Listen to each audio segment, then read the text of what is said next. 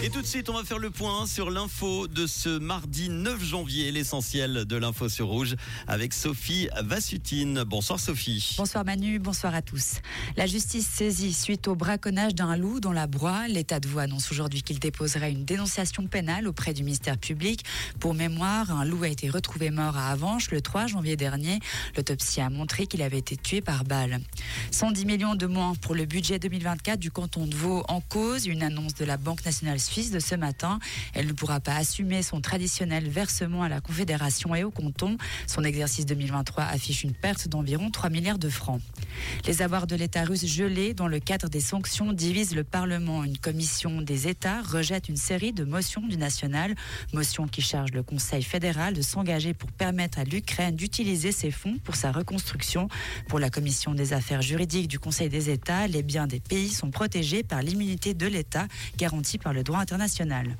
La France tient son nouveau Premier ministre. Comme attendu, c'est Gabriel Attal qui a été nommé. Le ministre de l'Éducation devient ainsi le plus jeune chef du gouvernement de l'histoire de la République française. Gabriel Attal est très populaire en France. Plus d'un tiers de la population réclamait sa nomination à Matignon, selon une récente étude. Le procès, Breivik contre la Norvège s'est ouvert aujourd'hui. L'extrémiste qui a tué 77 personnes en 2011 estime que son régime carcéral viole ses droits humains. Faux, selon l'avocat de l'État. Il a que Anders Breivik est toujours aussi dangereux aujourd'hui qu'à la veille du double attentat perpétré en 2011. Merci beaucoup. On te retrouve tout à l'heure, Sophie, à 19h pour l'info sur Rouge. Comprendre ce qui se passe en Suisse romande et dans le monde, c'est aussi sur Rouge. Toujours des chutes de neige en ce moment, jusqu'à 5 cm de neige en pleine selon les endroits. Faites attention.